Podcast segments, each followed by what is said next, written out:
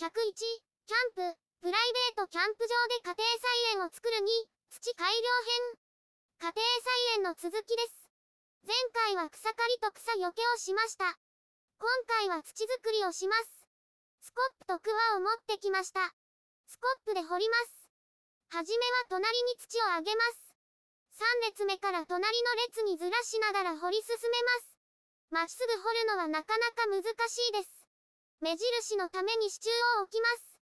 また目印があると長さがわかります。支柱に合わせて掘り進めます。1列目が掘り終わりました。支柱を移動します。形を整えます。根っこを取ります。特にシノの根が硬く取るのに苦労します。少し掘っただけでこんなに取れました。次の列に進みます。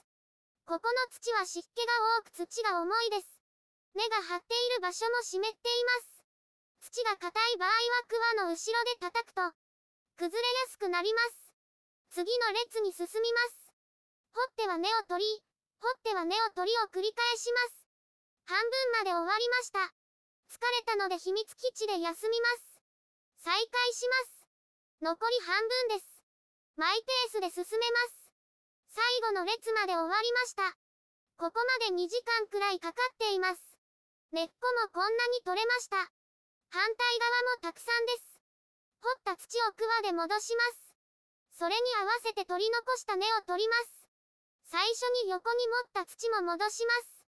平らになるようにします。次に堆肥を入れます。土が柔らかくなります。全体に巻いていきます。駆動石灰を巻きます。酸性に傾いている土を弱酸性にします。1平方メートルあたり1巻きします。肥料をまきます。野菜の栄養になります。本来であれば駆動石灰をまいた。1週間後に肥料をまきます。さらに1週間後に苗を植えます。時間の関係上まいてしまいます。